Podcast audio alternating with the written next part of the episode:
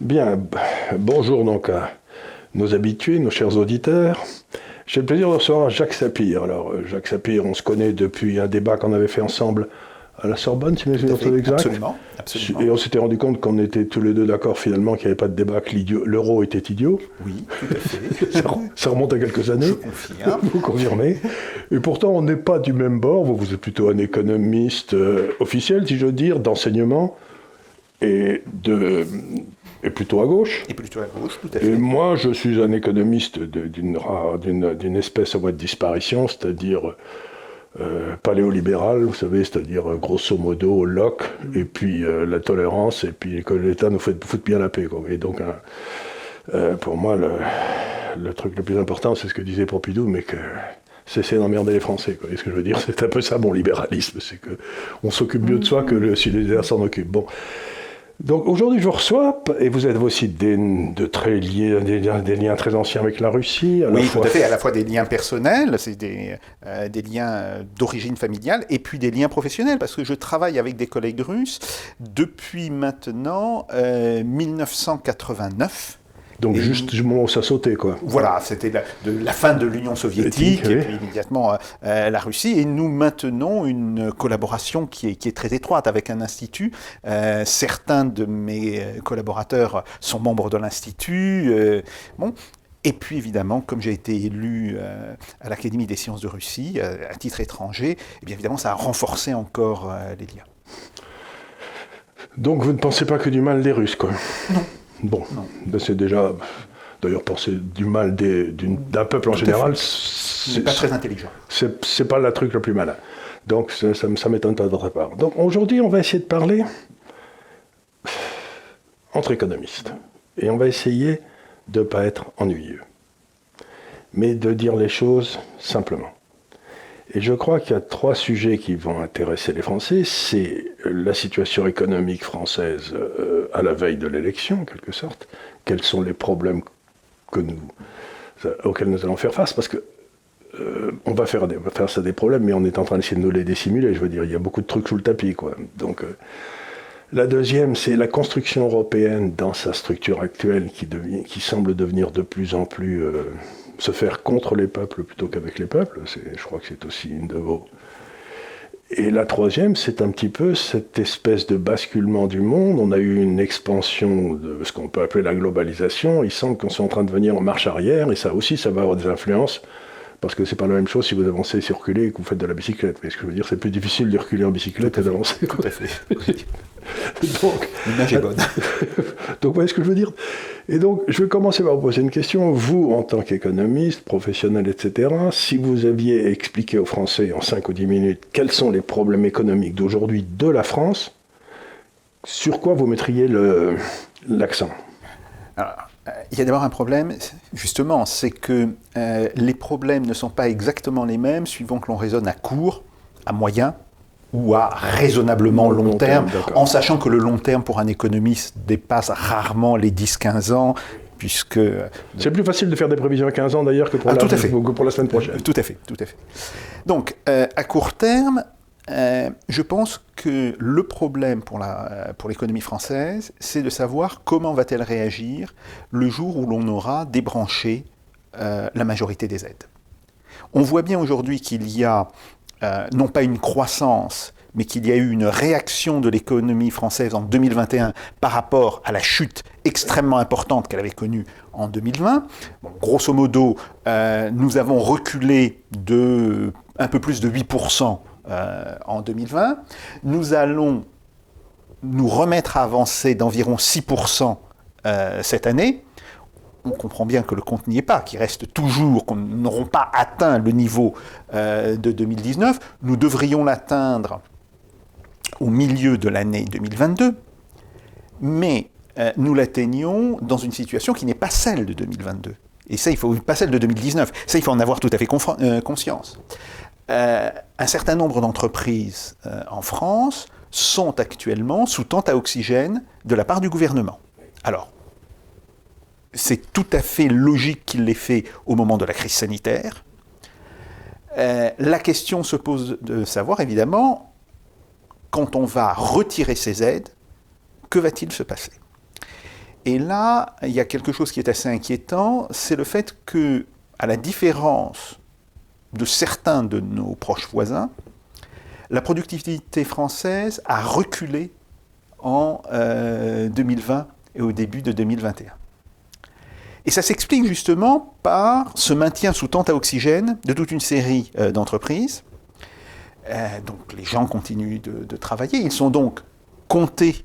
Ils continuent à aller au travail. Ils continuent à aller au travail. Ce n'est pas la même chose que travailler. Oui, disons, bah, ils, peuvent même travailler, mais les services et les biens qu'ils produisent ne se vendent pas à un prix suffisant pour couvrir les dépenses. Et euh, ça veut donc dire que du jour où euh, les, euh, les, aides s'arrêteront, nous aurons toute une série d'entreprises qui feront faillite. Donc ça, c'est un premier point. Et en plus, elles n'ont pas les fonds propres suffisants pour parce qu'on sait que le drame des entreprises françaises, c'est une absence de fonds propres. Absolument. Et c'est vrai. Et d'ailleurs, ça s'applique aussi à des entreprises qui sont en bonne santé. Ce n'est pas, ce n'est pas une caractéristique seulement de ces entreprises. Alors ça, c'est le premier problème. Euh, le deuxième problème, euh, qui vient immédiatement après, euh, c'est que même les entreprises qui sont aujourd'hui en bonne santé ont, du fait des mécanismes d'aide et du fait que la France a aidé surtout avec des garanties de crédit, beaucoup plus qu'avec des engagements budgétaires. Quand on regarde les chiffres globaux des, des formes d'aide, on voit qu'il y a une très grande différence entre ce que nous avons fait et ce qu'ont fait par exemple les Américains, euh, ce qu'ont fait les Allemands, où ça a été essentiellement le budget qui a, qui a aidé, donc ça a été des subventions, des dons, pour le dire tel que. Euh, les entreprises françaises, donc y compris celles qui vont bien, ont accumulé une dette euh, à l'égard de l'État ou à l'égard de divers autres organismes. Une dette qui a été euh, souvent donnée par une banque avec la garantie de l'État. Voilà, c'est ce qui revient à dire c'est une, une dette à, l'État. Et donc on va se poser la question, si on exige que les entreprises euh, remboursent leurs dettes, alors on a vu le gouvernement a reporté la date de, remboursement un certain nombre de fois. elles vont avoir des problèmes tout à fait évidents. Euh, si le gouvernement allonge la, durée de remboursement sur 8-10 ans, ça va obliger les banques à restructurer une partie de cette dette. Et si le gouvernement prend conscience qu'une partie de ces dettes ne pourront pas être remboursées, eh bien il va falloir justement que le gouvernement à nouveau mette la main à la poche. Donc ça... Attendez, attendez. donc ça voudrait dire à ce moment-là que si les entreprises euh, bon, réussissent pas à s'en sortir, la, garantie de l'État est appelée. Ah, tout à fait. Elle est appelée. Et, Alors, et donc le déficit budgétaire va re-exploser. Absolument, absolument. Il pourrait y avoir euh, alors après, euh, c'est difficile de faire des estimations, on se dispute un petit peu avec les collègues là-dessus, mais cela pourrait représenter entre 4 à 5 points de PIB euh, évidemment, pas nécessairement sur une année, ça, pourrait être étalé euh, sur deux, voire sur trois ans, mais il faut savoir que c'est ça, grosso modo, l'ordre de grandeur. Les fonds propres des banques, c'est combien? -ce que je, pose une question un peu traître, là, parce que je ne m'y attendais pas, mais je veux dire, les fonds propres des banques, aujourd'hui, ça ne doit pas représenter que 5 points du PIB je pense, je pense, je pense, je n'ai pas... Je n'ai pas, le chiffre en tête, mais je veux dire par là, c'est que euh, quelque part, ça reviendrait à une quasi-nationalisation des banques. Oui, ou en tous les cas, à appliquer une forme de garantie de l'État euh, sur toute une série euh, de Donc on sort la garantie du bilan de la banque et on la met à l'État à la place.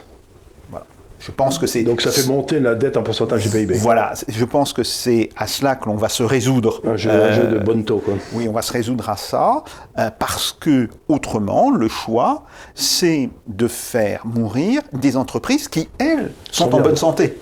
bon, de toutes les manières, les entreprises euh, qui sont en mauvaise santé vont mourir du jour où on, va, couper les, on va couper les aides, bien, mais il y a des entreprises en bonne santé euh, que l'on a contraint d'accumuler euh, des dettes au lieu de leur donner des subventions. Et si vous voulez, à partir du moment où c'est l'État qui, a euh, forcé les entreprises à s'arrêter, logiquement, l'État aurait dû se substituer à ce chiffre d'affaires qui ne pouvait pas avoir lieu.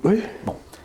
Il a préféré jouer la carte des crédits, Il a donc dit aux banques, Et vous leur prêtez. Pourquoi Pas Alors- pour des, C'est des raisons de présentation comptable?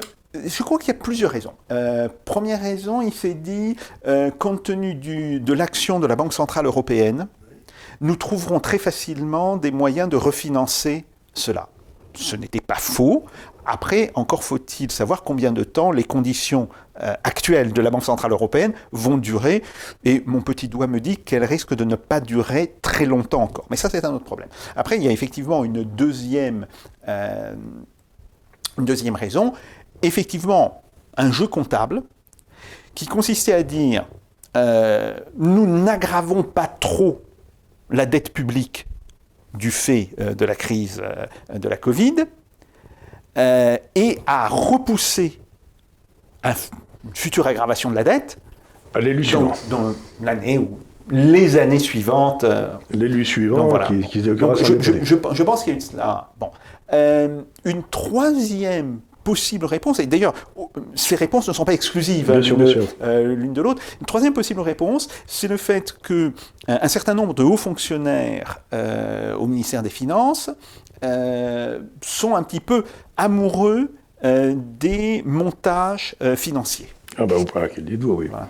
Et donc, euh, ils considèrent que c'est toujours euh, plus élégant euh, de faire une subvention à travers divers montages de crédit que de le faire euh, directement.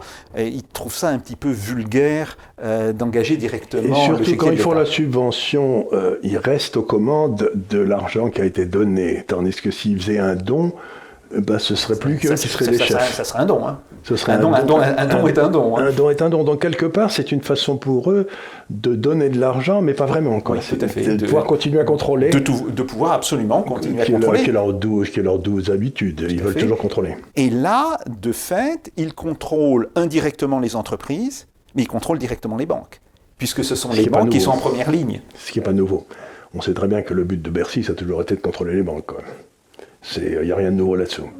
Donc ça, c'est euh, moyen terme. Voilà, alors ça, non, ça, ça c'est le court terme, c'est des choses qui vont se... Pour dire assez rapidement. Voilà, c'est une première série. Après, il y a une deuxième série de problèmes, ce sont les problèmes liés, je dirais, euh, au recul euh, de la France au sein de l'Union européenne, euh, et un recul qui euh, s'est manifesté de manière assez violente avec la, la- la crise de la Covid. Et là, à nouveau, il y a une question qui se pose.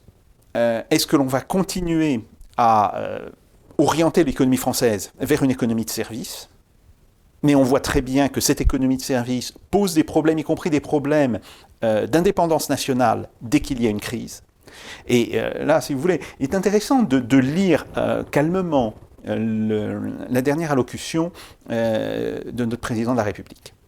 Il dit, à un moment donné, que euh, la situation euh, un petit peu merveilleuse euh, dans laquelle on était avant la crise, où on pouvait acheter des produits à l'ensemble du monde, a été interrompue par la crise de la Covid.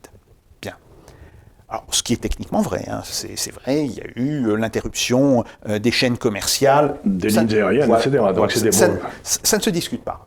Mais la question qui se pose à ce moment-là, c'est de savoir, oui, mais euh, ce que la Covid a provoqué, d'autres événements auraient pu euh, le provoquer. Et des événements créés par l'homme, d'une certaine manière, que ce soit des conflits diplomatiques, voire des guerres, etc. Donc, on comprend bien que la situation dans laquelle est la France actuellement est une situation euh, d'assez grande vulnérabilité à cause de sa transformation. Alors, en économie de service, c'est dit peut-être un petit peu vite, mais disons, dans une économie qui va concevoir peut-être des produits, mais qui, va, qui ne va pas les faire euh, réaliser, disons qu'il ne va pas les faire Il construire. y aura des centres sur- de recherche, mais pas d'usine. Voilà. Je vais vous donner un exemple. Le, le Charles Leclerc, on est en train de, de prévoir euh, une nouvelle vague d'amélioration. Régulièrement, tous les 7-8 ans, il y a des, des vagues d'amélioration euh, qui sont euh, mises en œuvre. Bon, et on commence à penser au char futur qui devrait apparaître vers 2035-2040. Mais euh, il y a, un- si vous voulez, un problème très simple. Euh, les épiscopes du char sont fabriqués en Chine. Donc, même sur un matériel qui intéresse directement la défense nationale. Euh, le système de visée, ou disons le système d'observation, il a bien été conçu en France, mais il est réalisé par une entreprise chinoise. Et là, si vous voulez, il va y avoir un véritable problème, car je ne pense pas que l'on puisse faire aujourd'hui l'économie d'une forme de recentrage euh, de, la, de la production sur le territoire. Au moins pour la défense, semble-t-il. Ce que vous dites est intéressant parce que ça répond exactement à ce que dit, euh, d'une certaine façon, euh, Nassim Taleb, vous savez, dans Fragilité, Antifragilité. Dans le, ce qu'on a bâti, c'est a bâti un système économique qui était complètement optimisé et qui donc, de ce fait, était complètement fragile. Oui. Et donc maintenant, il y a toute une série d'hommes politiques qui disent, dites les gars, euh, c'est bien d'être fragile, mais si les autres commencent à nous taper dessus, ben, on ne sera pas très costaud. Quoi. Donc on, est en- on sent venir de la part du politique un retour vers l'antifragilité, qu'on peut appeler protectionnisme, qu'on peut appeler ce que vous voulez, ou, ou politique industrielle, ce que vous voulez, mais il semble bien qu'il y a une demande pour euh, l'optimisation maximum de la production, c'est bien pour les profits, mais c'est pas terrible pour l'indépendance nationale. Absolument. Et en fait, ça renvoie à quelque chose. Euh, si nos dirigeants, y compris nos, nos dirigeants économiques, avaient eu un petit peu de culture, euh, je dirais, en, en sciences de la vie. Euh, c'est le fait de comprendre que un être vivant qui est parfaitement optimisé n'est pas durable. Et, et dans son ensemble, mais si- il est durable tant que les conditions ne changent pas. Voilà. Mais s'il y a une petite montée de température, une petite baisse de température, il, Il, dis- claque. il disparaît. Ça. Euh, Tandis les- que le, le mammifère un peu couillon, il y, a, il y a 250 millions d'années, lui, il a survécu parce qu'il il pouvait survivre à peu près à n'importe quoi. quoi. Et il était adaptable. Il Donc était la question n'est pas d'être le mieux adapté possible à une situation donnée, Mais le plus adap- le, le plus adaptable Exactement. à un grand nombre de situations, situations possibles. euh, euh, possibles. Et ça, c'est effectivement, c'est une différence de philosophie euh, euh, extrêmement importante. Bon, donc on va avoir euh, cette question et Mais elle se pose partout en Europe. Elle se parce pose. qu'il n'y a plus de défense en Europe. Voilà. À part la défense française et un peu la défense anglaise, il n'y a plus rien. Tout à fait. Elle va se passer, elle, elle va se poser en Europe, mais elle pourrait remettre en cause certaines des règles qui sont appliquées par l'Union européenne. Et on voit bien que soit on décidait à 27 de rapatrier des, des activités, mais les rapatrier où? Euh, Par exemple, faire fabriquer nos épiscopes en Chine, d'accord, ce n'est pas bien. Mais est-ce que les faire fabriquer en Roumanie, Juste à côté de la Turquie. en Bulgarie, voire en République tchèque, en Slovaquie, est-ce si bien que cela Du point de vue stratégique? Je ne dis pas d'un point de vue industriel, mais strictement d'un d'un point de vue stratégique. Donc, euh, si on prend au sérieux cette idée de recentrage de la production vers le territoire national, comment l'Union européenne peut-elle euh, s'accommoder du fait pas. que chacune... Alors, je pense effectivement qu'elle ne peut pas. On peut... Je comprends très bien qu'on le Elle peut discute. faire des réunions là-dessus. Voilà. Mais, mais euh, là, il va y avoir un problème. Donc ça, c'est un problème de moyen terme qui va se poser, euh, qui se pose d'ailleurs sur la question des médicaments, si vous voulez. Euh, Mais qui et- se pose dans un autre domaine, euh, qui est, qui est les semi-conducteurs. Tous les semi-conducteurs du monde sont faits à Taïwan, par TSMC ou n'importe quoi. Bon, maintenant, pour faire une nouvelle usine de semi-conducteurs, c'est 17 à 20 milliards de dollars. C'est pas rien. Et tous les semi-conducteurs de haut de gamme sont faits à Taïwan, à 40 ou 50 km de la Chine, qui peut être envahie demain. S'ils enva- Si la Chine envahit Taïwan, l'économie mondiale s'arrête instantanément. Tout à fait. Donc c'est un autre exemple de fragilité, si Tout à fait. dire. Tout à fait, c'est une très grande tragédie. Alors là, euh, le gouvernement euh, veut créer une grande usine de semi-conducteurs euh, en France. Bon, et, et c'est un projet qui d'ailleurs a, a pas mal avancé. C'est bien. Euh, mais C'est c'est 20 un milliards de dollars?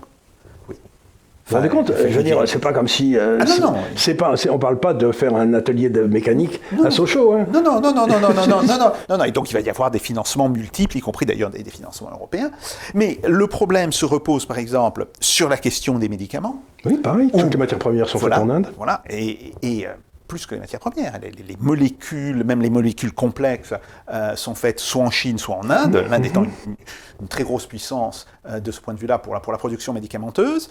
Euh, et on voit d'ailleurs comment se pose le problème sur la question des vaccins. Bon, l'industrie française n'a pas été capable de produire un vaccin pour des raisons qui sont d'ailleurs assez complexes, euh, de, ch- de choix industriels erronés qui ont été faits par moments par, par certaines entreprises françaises, ou de choix à plus long terme, mais qui ont négligé euh, des choix de court terme. Bref, On ne va pas revenir là-dessus.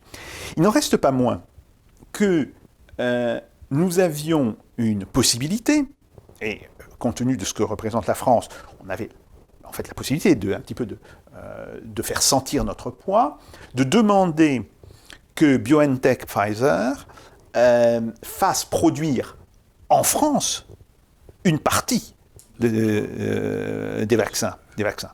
et non pas simplement ce qu'ils nous ont concédé, qui était l'embouteillage. Et là, on voit bien à nouveau le, problème. Euh, on aurait pu le poser sous, un autre angle.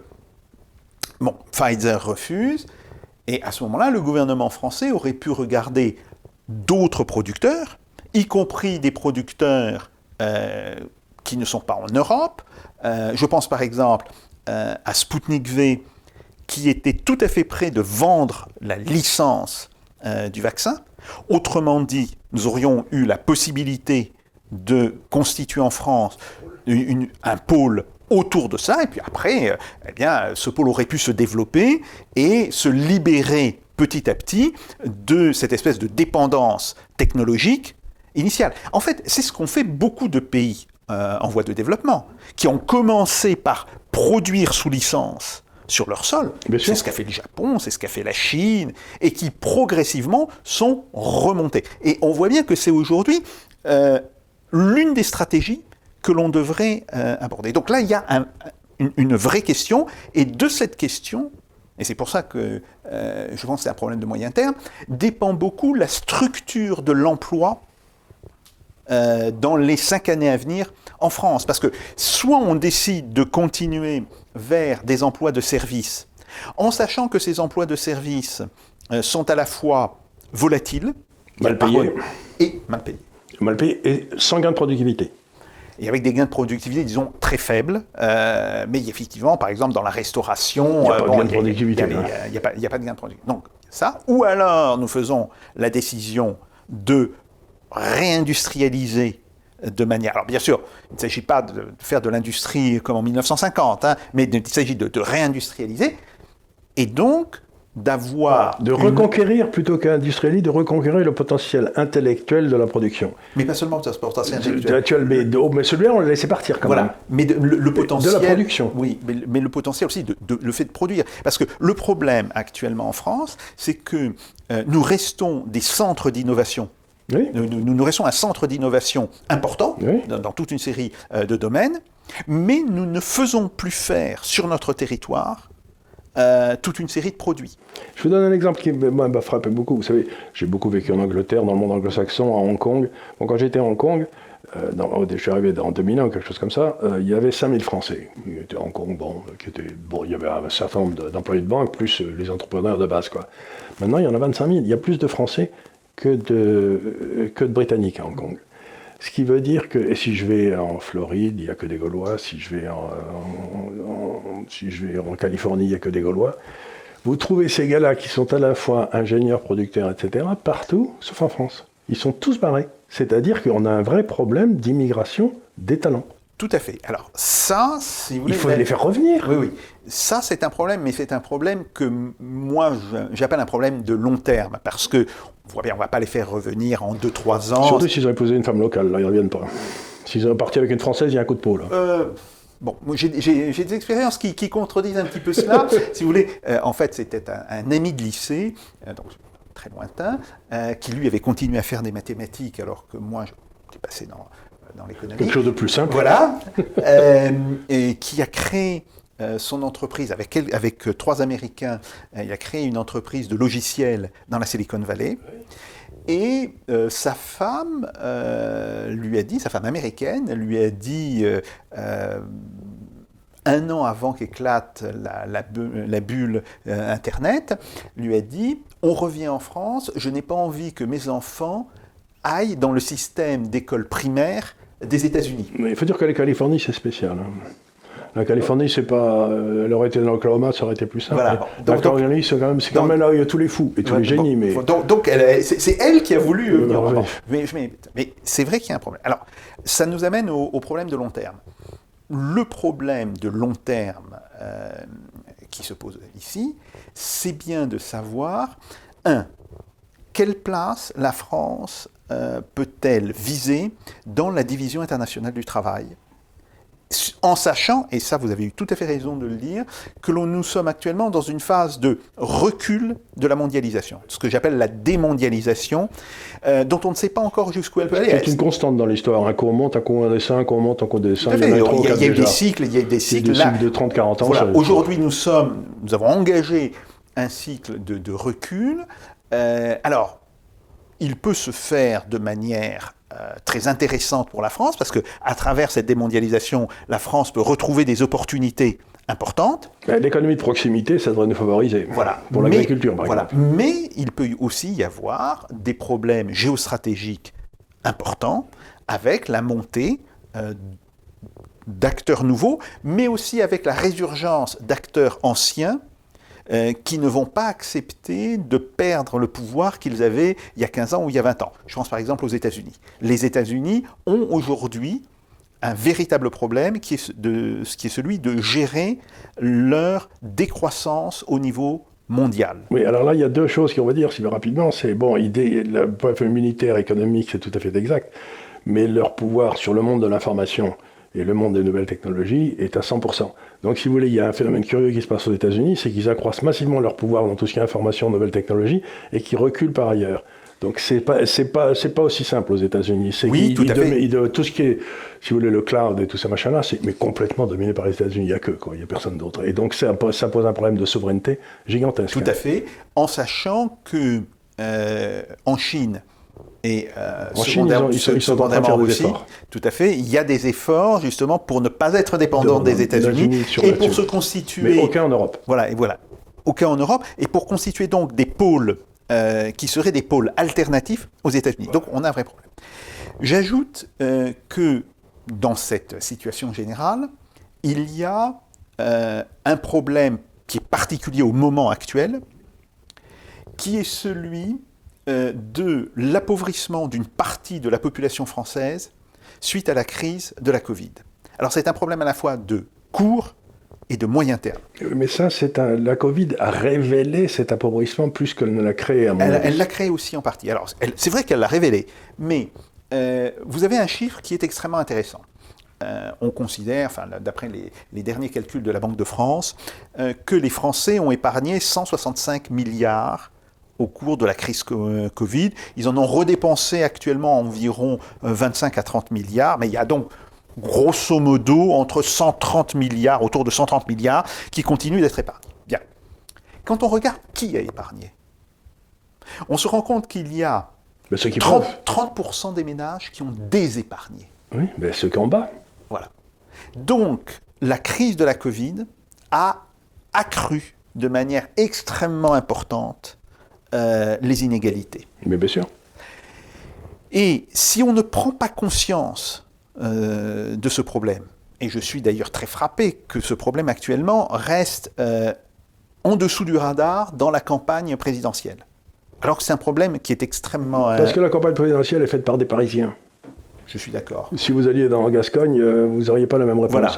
Mais à cause de ce problème-là, on risque d'être confronté à un moment donné à euh, une crise sociale et une volonté de rattrapage des revenus, donc des salaires, qui euh, va euh, percuter d'une certaine manière l'ensemble de l'économie française.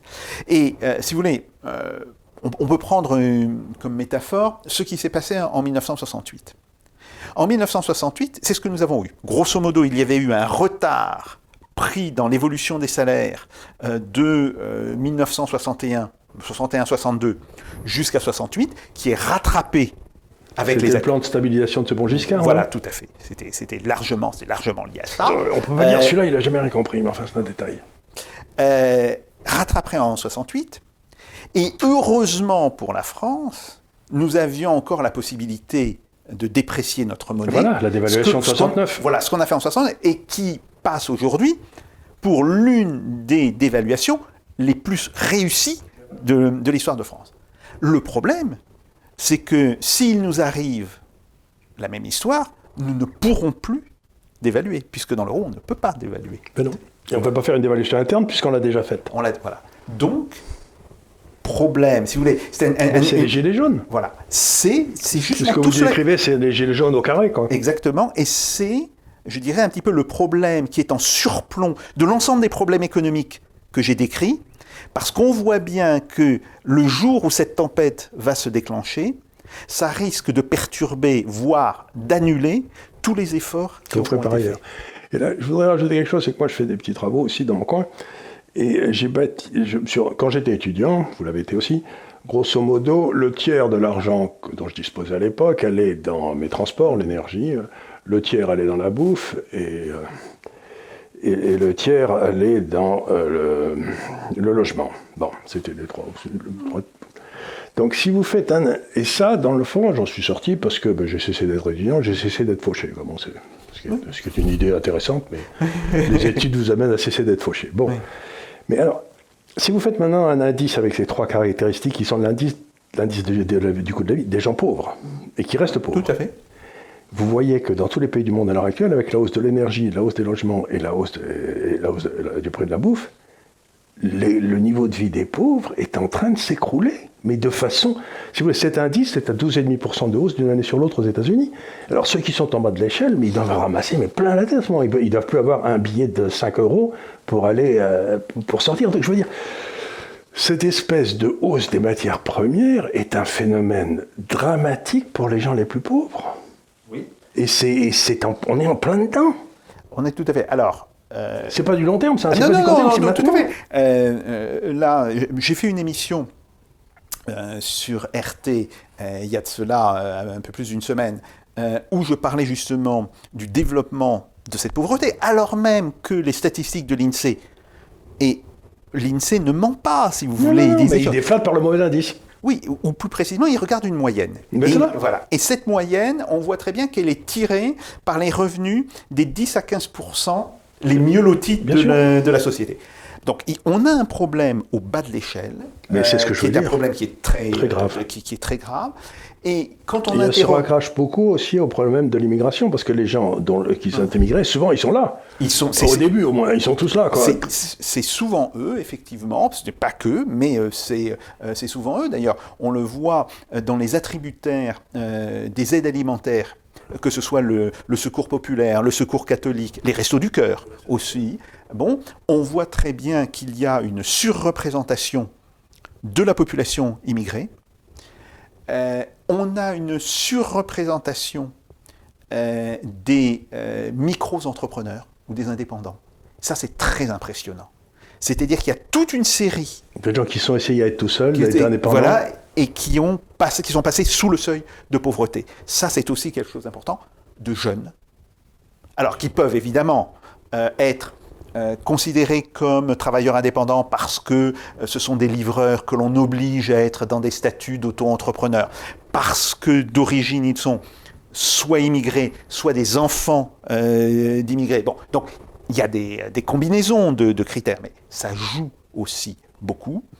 Et euh, phénomène euh, euh, tout à fait dramatique, 20% des enfants en France sont considérés comme pauvres ou très pauvres. Et donc souffrant de malnutrition? Alors ça, si vous voulez, c'est des statistiques extrêmement précises euh, qui ont été rassemblées que par le Secours catholique. J'ai regardé les données du Secours populaire, elles disent la même chose. Donc on peut penser qu'il y a vraiment une, convergence euh, des observations euh, là-dessus. Et donc là, nous avons un véritable problème. Alors évidemment, les gens qui sont très pauvres, d'une certaine manière, dans 99% du temps, ils se plaignent, mais ça ne se voit pas. Jusqu'au moment où ça devient une révolte brutale. Effectivement, et vous avez parlé des Gilets jaunes, euh, si vous voulez, euh, le démarrage des Gilets jaunes. Ça a été les 80 km/h et la hausse du diesel. Parce que ça leur a enlevé les, derniers 10 euros qu'ils avaient. Tout à fait. Et, et, la première pétition, euh, bon, c'est une pétition comme il y en a plein qui sont lancées. D'ailleurs, elles peuvent être très justes si vous voulez, mais il y en a plein qui sont lancées et qui ont très peu d'impact. Et là, tout d'un coup, ça a fait, ça, ça fait tache d'huile. Il y a eu euh, pratiquement 2 millions de gens euh, qui l'ont signé. Donc, ce problème-là, il faut le savoir, c'est un petit peu euh, ce qui nous plane au-dessus du crâne et qui va nous planer au-dessus du crâne pour les 2-3 ans qui viennent, si nous ne prenons pas des Surtout s'il y a toute une série de sociétés qui arrivant à la période de fin d'aide, tout à fait. Dans ce moment-là, ça va faire qu'accroître. Donc ça, c'est la France. Alors maintenant, parlez-moi un peu de l'Europe. Alors, parce que euh, l'Europe, euh, oui. je suis pas très, comme vous le savez, je n'ai cessé de dire que l'euro c'était la machine à tuer l'Europe. C'est ce qui est en train de se produire d'ailleurs. Que l'Europe l'euro tuait l'Europe que j'aimais, c'est-à-dire celle de la diversité, pour essayer de nous en faire un, un lit de procuste sur lequel personne ne va se coucher. Donc, alors parlez-moi un peu de l'Europe maintenant que je vous ai déclaré mon, mon, biais, mais que vous connaissiez. Oui, tout à fait. Et, que je partage en partie, effectivement. Euh, alors, euh, au niveau européen, nous avons deux tendances euh, contradictoires, mais, mais, qui sont intéressantes. En un sens, on peut penser qu'une partie des autorités européennes ont compris la gravité à la fois de la crise Covid, mais de la situation qui s'était accumulée avant. Car il faut savoir que l'Europe n'a, euh, enfin l'Union européenne, vaut mieux parler de l'Union européenne que, de l'Europe, l'Union européenne n'a jamais réellement digéré la crise de 2008-2010. Nous sommes toujours restés dans les séquelles de cette crise. Et surtout celle de 2011-2012, la crise de l'euro. Tout à fait. C'est pas tellement 2008-2009, on l'avait digéré, mais, mais, mais, la crise de 2011-2012 est la conséquence de la crise de 2008-2010. ce qui l'a fait apparaître pour un truc en pleine lumière. Tout à fait. Donc, euh, ils l'ont compris et ils ont tenté de mettre euh, en œuvre euh, des mesures correctrices. Alors, il y a eu le fameux PEPP, donc le, ce plan de rachat de dette mis en place par la BCE durant la pandémie. nous avons eu... Ce qui, je peux me permettre, était formellement opposé au traité. C'était complètement interdit par les traités. Tout à fait, tout à fait. Mais, alors, même chose, comme le, diable gît dans le, dans le détail ici, c'est que, dans, comme dans tout traité, il y a des clauses d'urgence. Oui, bien sûr. Et ils se sont dit, ben voilà, avec la pandémie, nous avons toutes les raisons d'invoquer les clauses d'urgence. Bon. Mais évidemment, on se pose la question de savoir, est-ce que l'on peut, sans toucher à la lettre des traités, transformer ces clauses d'urgence en des clauses stables, en des clauses sur 10 ans. Il y a une interdiction d'avoir des emprunts garantis conjointement, et que c'est très embêtant. J'en ai discuté avec Marcus Kerber aussi ici. Et ce qui est très embêtant avec ça, c'est que si vous avez des emprunts qui sont faits conjointement, ça implique la naissance d'un ministère des Finances. Tout à fait. Vous ne pouvez pas ne pas l'avoir. Et, donc, on va un peu plus dans la direction de la fédération. tout à fait. Tout à fait. Donc, on a ce problème-là. Et aujourd'hui, on voit bien qu'il y a euh, une, grosse bataille qui, commence à être livrée, alors que ce soit en Allemagne, que ce soit aux Pays-Bas, bon, euh, entre ceux qui disent, bon, la crise sanitaire est en train de se terminer, bien sûr, nous avons pour l'instant, nous avons une nouvelle vague du virus, mais on comprend bien que cette crise sanitaire va décliner en 2022 rapidement. Il est temps de revenir à la normale. Et la normale, c'est la norme austéritaire euh, que nous avions connue euh, jusque-là. Euh, alors après, on peut discuter, est-ce qu'on va y revenir tout de suite en 2022 Est-ce qu'on va attendre 2023 pour un retour? Mais clairement, on, est dans cette logique-là. Donc ça, c'est un. Et il y a ceux qui disent, la seule possibilité pour l'Union européenne de survivre, c'est de faire un pas décisif vers la fédération. Vers, l'Europe fédérale. Et aujourd'hui, c'est un, débat qui est en train de, déchirer, euh, je dirais, les, administrations de Bruxelles, hein, les, euh, mais, qui est assez violent d'ailleurs euh, au sein de, Bruxelles. Mais on ne peut pas faire ce pas sans demander leur avis au peuple. Tout à fait. C'est pas possible. Et, c'est ça le, le, troisième point. Et le troisième point, c'est qu'il y a un certain nombre de gens et je suis d'ailleurs très étonné. Euh, j'ai rencontré l'ancien président des Amis de Jean Monnet. Mmh. On comprend bien qu'il est extrêmement européen. Euh, et qui était tout aussi critique que moi sur le fonctionnement euh, de, l'Union européenne, en disant l'Union européenne est morte. Mais je crois qu'en réalité, on est allé. Vous savez, vous aviez deux tendances, soit de faire une Europe de la diversité qui aurait été une Europe de la liberté, un peu. C'est ce que j'appelle l'Europe avant de l'or qui, marchait gentiment. On ne savait pas très bien comment, mais ça crapotait, ça marchait gentiment. Euh, tout le monde essayait, puis il y avait pas. Puis chacun avait son taux de change, et puis on ajustait tranquillement. Et puis on a essayé de faire une Europe puissance. c'est qu'un grand rêve français. C'est un grand rêve français. La France a toujours cru Ou que... allemand. euh, Ça a été parfois dans le rêve allemand de faire Oui, l'Europe puissance sous leur. Mais disons, les, les- les Allemands sont... Ils en sont revenus. Oui, oui, oui, puis euh, ils, ils ont des, freins intellectuels. aussi, Oui, ils, ont des, ils ont des freins intellectuels qui les, qui les empêchent. qui en principe le droit. Voilà. Ils croient beaucoup au droit, les Voilà. Allemands. Euh, Alors que nous, on n'y croit pas. Mais, mais- mais les Français, ils ont considéré effectivement que puisque la France n'avait plus la taille nécessaire pour rester la grande nation qu'elle avait été au 18e, au 17e, Comme disait 18e Bismarck. et au, début du, euh, du 19e siècle, euh, elle trouverait dans l'Europe, dans l'Union européenne, Enfin, mais diront les classes dirigeantes françaises ont pensé qu'ils leur destin c'était de diriger l'Europe. Je pense pas qu'ils aient tellement pensé à la France, ils ont pensé à leur destin personnel beaucoup plus que oui, mais en langue, disons, Ah, en, bon, en non, Donc on a, on a devant nous une crise existentielle pour l'Europe qu'il va falloir Tout trancher. Tout à fait. On va avoir une On crise arrive au moment de décision. Tout à fait. Et cette crise existentielle, elle va prendre un, un aspect euh, très aigu comme crise de l'euro. Oui, Et évidemment. Voilà, parce que c'est su- la crise de l'euro qui va le révéler. Parce que l'euro était la dernière étape vers cette Voilà. puissance. Et euh, le- les mesures qui ont été prises par la BCE ont, euh, d'une certaine manière, encouragé les États euh, européens à s'endetter beaucoup plus. Mais bien sûr. Bien sûr. Or, du jour où la BCE va couper le robinet, le problème va se reposer. Mais Et- toutes les banques européennes sautent. Parce que ce, que fait la BCE aujourd'hui, j'essaie de l'expliquer à nos auditeurs, c'est qu'elle prête de l'argent à moins 1 aux banques, c'est quand même extraordinaire. Donc vous donnez de l'argent à moins 1, je sais pas, à la BNP, qui prend l'argent et qui va acheter des obligations italiennes qui donnent du 1 ou du 1,5, et comme ça vous faites du Tout à 2,5%, fait. vous ne vous posez pas de questions. Et donc vous soutenez les banques. Mais si on ne le prête plus à moins 1, ben, les obligations italiennes vont aller à 5, Absolument. et tout saute. Absolument. Donc Et- ils ne peuvent pas Et, et- et l'Italie ne peut pas supporter des, des taux nous d'intérêt, nous non plus. Donc, il y a un véritable problème. Euh, et aujourd'hui, euh, il y a beaucoup de gens, que ce soit à Bruxelles ou que ce soit même à Paris, qui en ont conscience. qui en ont conscience et qui disent euh, l'euro est en danger. Euh, nous ne savons pas encore si l'euro en 2025 sera capable de supporter le choc. Alors, Alors une question, parce que je, réfléchis sur tout ça depuis très longtemps, comme vous le savez, comme vous aussi. Ce que je ne réussis pas à déterminer, c'est est-ce que les phénomènes que nous analysons sont cumulatifs? Je veux dire par là, euh, chacune des crises de l'euro était plus grave que la précédente. À chaque fois, il a fallu, euh, on a commencé par un milliard par-ci, puis 10, puis maintenant on en est au trillion. Vous voyez ce que je veux dire? Un trillion, je ne sais pas ce que c'est d'ailleurs, c'est tellement gros que j'y comprends rien. Mais donc vous prenez...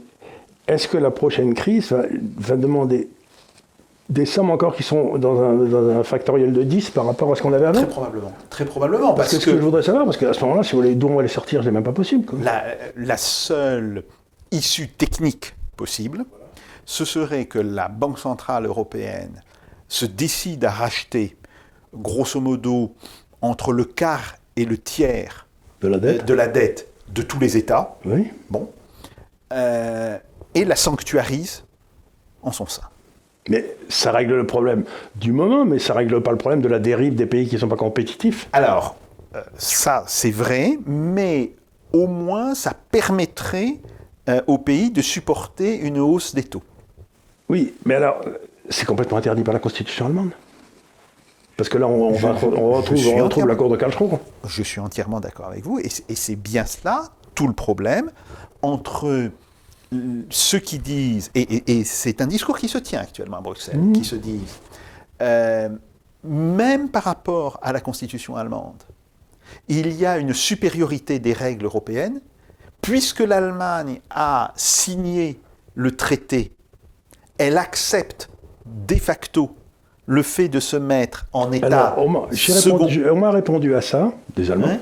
Ils m'ont dit, c'est faux. J'ai été intéressé. Ils m'ont dit, c'est faux pour une raison très simple.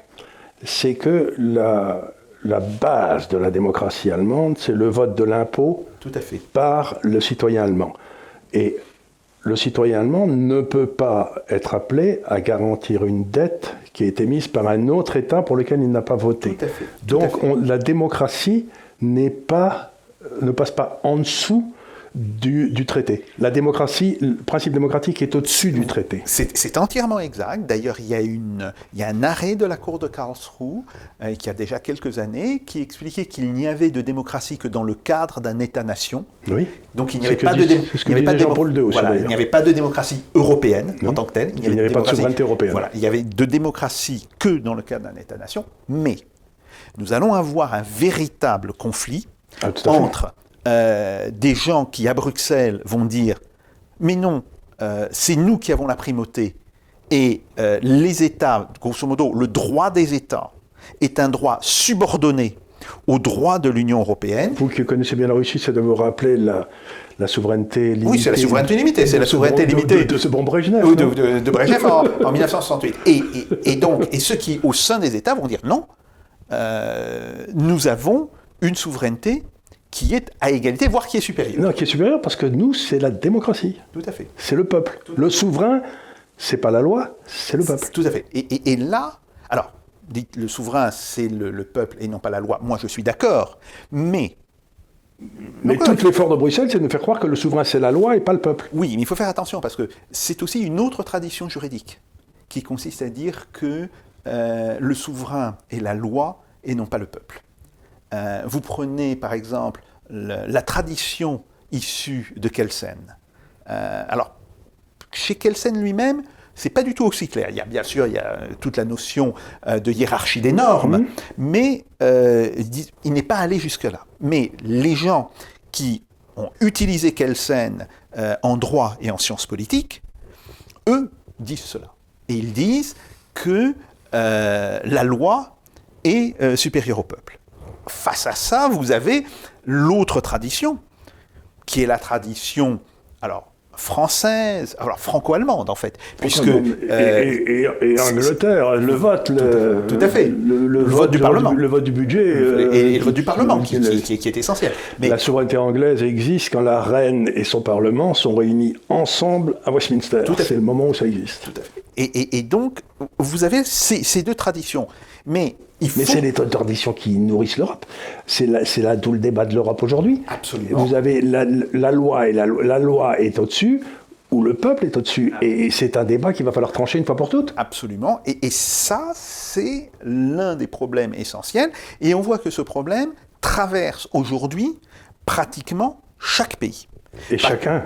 Voilà, et, et chacun d'entre nous, par Et ailleurs. nous. Mais, mais vous avez aujourd'hui des Allemands qui sont prêts à soutenir Bruxelles là-dessus. Alors, ils ne sont pas très nombreux, mais vous prenez par exemple euh, les Grünen allemands, les, les, les Verts allemands, Ah, tout à fait. ils ils sont plutôt sur la position de Bruxelles. Euh, par contre, euh, la CDU, mais aussi le FDP. Le, Le- le- qui est au pouvoir maintenant. C'est un monstre un peu curieux Voilà. qui gère l'Allemagne en ce moment. Euh, eux, ils sont par contre sur la deuxième tradition. Euh, sur la deuxième tradition. Donc, on va avoir Et cette quelque question- part, il y a aussi une espèce de sanctification du droit de propriété. Quand vous, quand vous dites c'est le peuple, le droit de propriété est très très fort.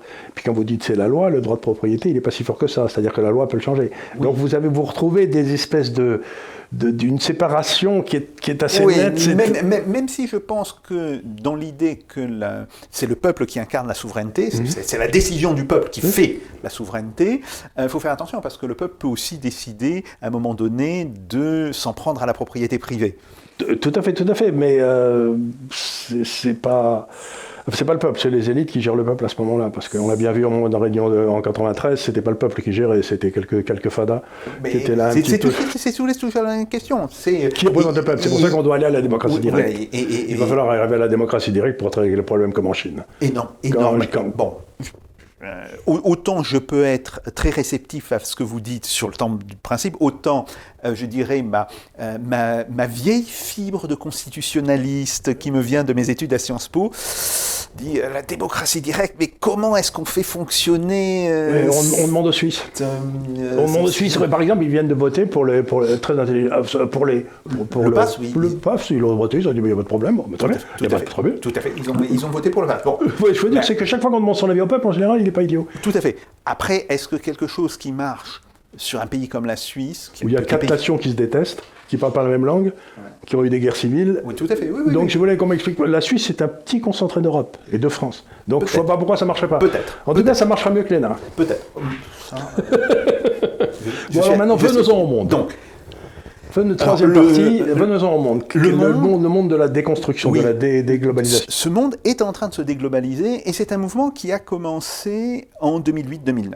Donc c'est pas, c'est pas quelque chose qui a commencé, qui a commencé maintenant, qui s'est accéléré avec la crise de la Covid. Ça c'est indiscutable. Surtout qui a montré les faiblesses. Voilà. La, Covid a montré les faiblesses du système. Mais ça avait commencé avant.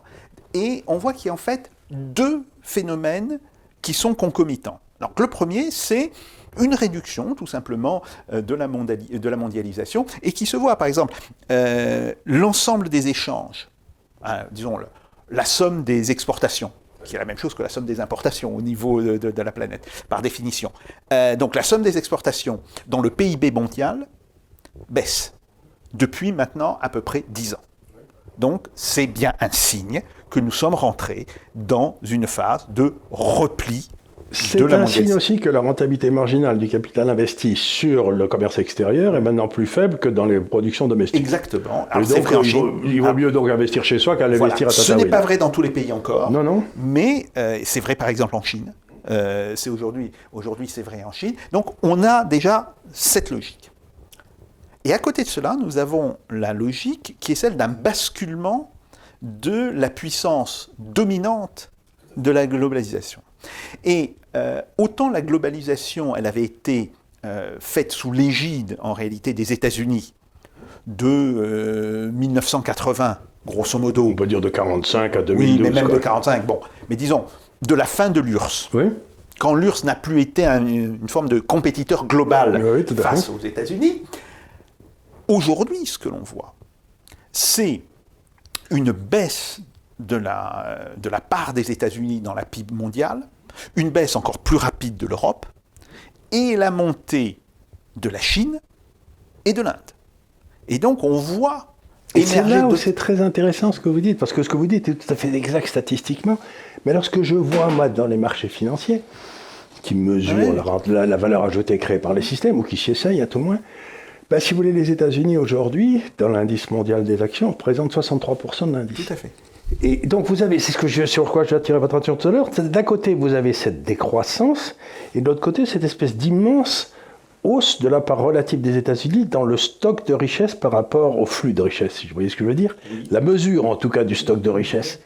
Donc c'est quelque chose qui me laisse assez mal à l'aise parce que je me dis 63%, si moi je suis un indexeur, il va falloir si j'achète des actions, je vais acheter des actions mondiales. Aujourd'hui, je dois, si je suis un indexeur, acheter 63% d'actions américaines mais j'en ai pas tellement envie. Et si j'achète 60, si je me pose pas la question, je les achète, mais ça veut dire que je dois aussi acheter 63% de dollars. De dollars, bien sûr.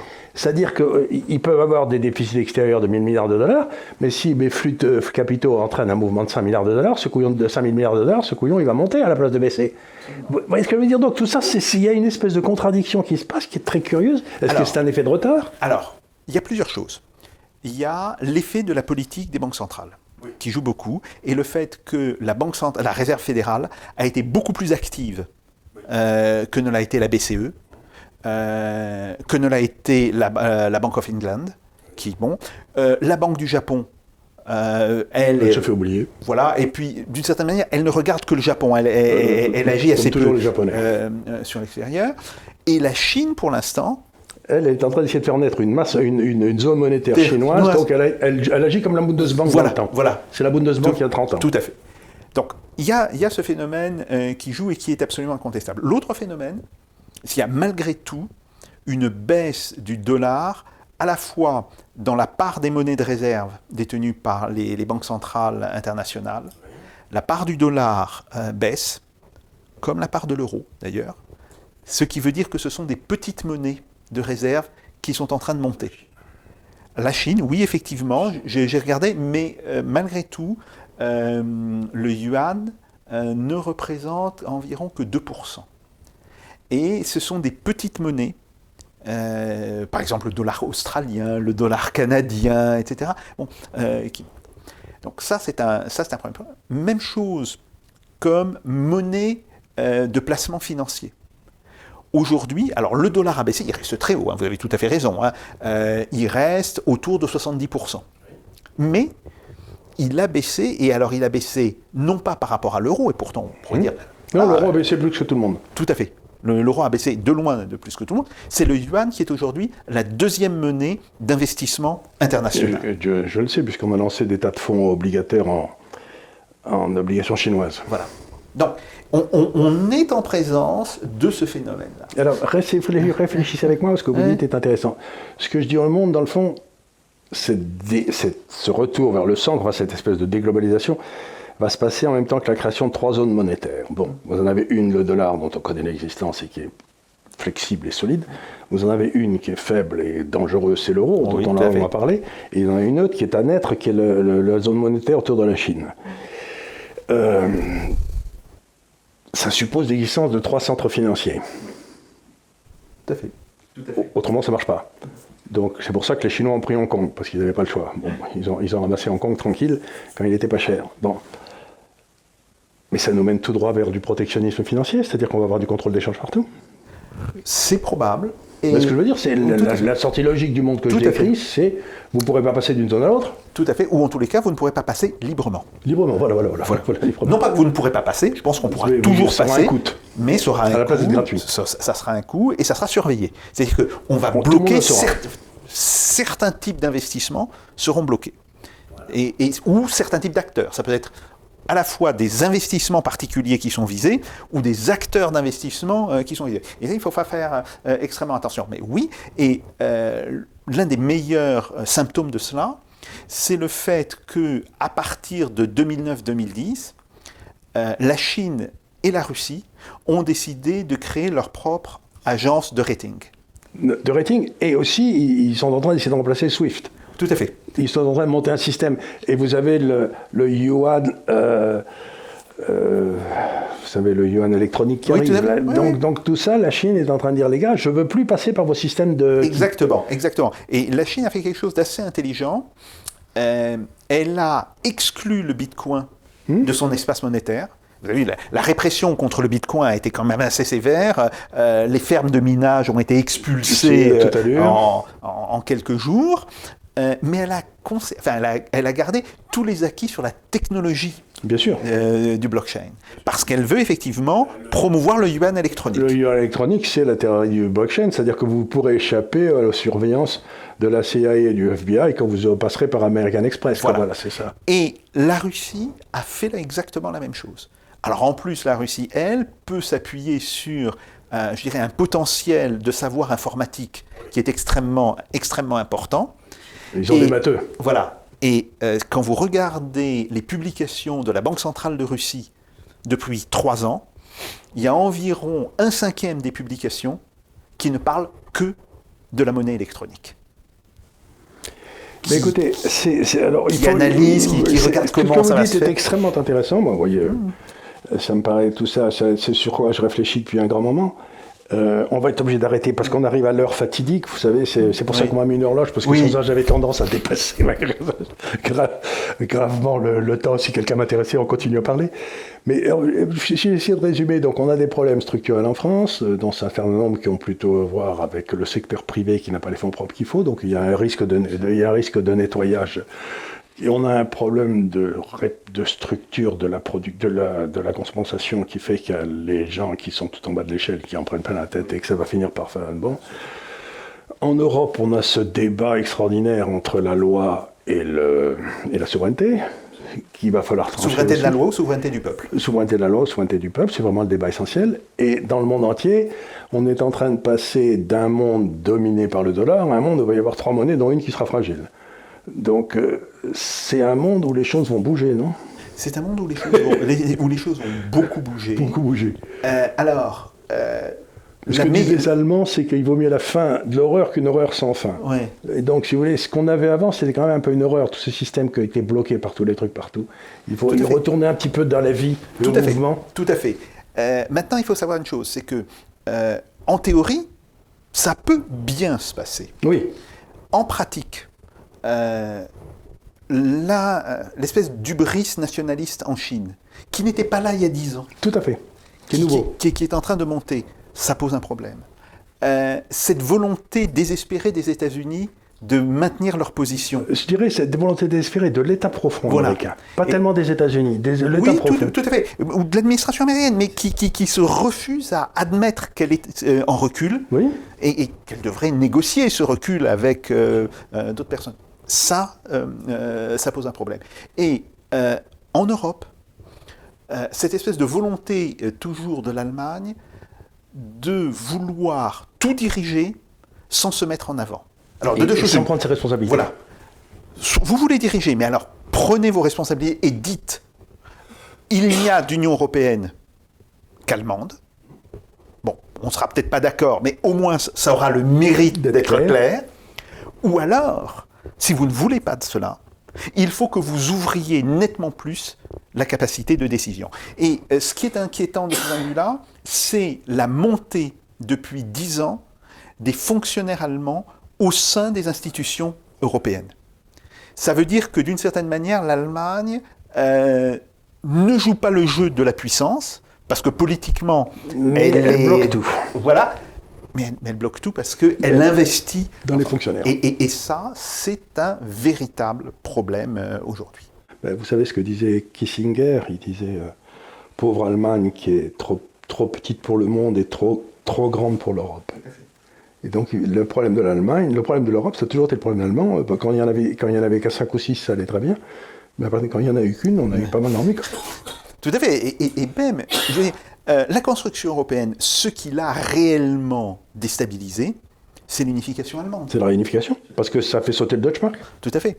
Euh, si on était resté avec euh, une Allemagne de l'Est qui aurait été vivable, disons, Oui. bon, c'était encore possible.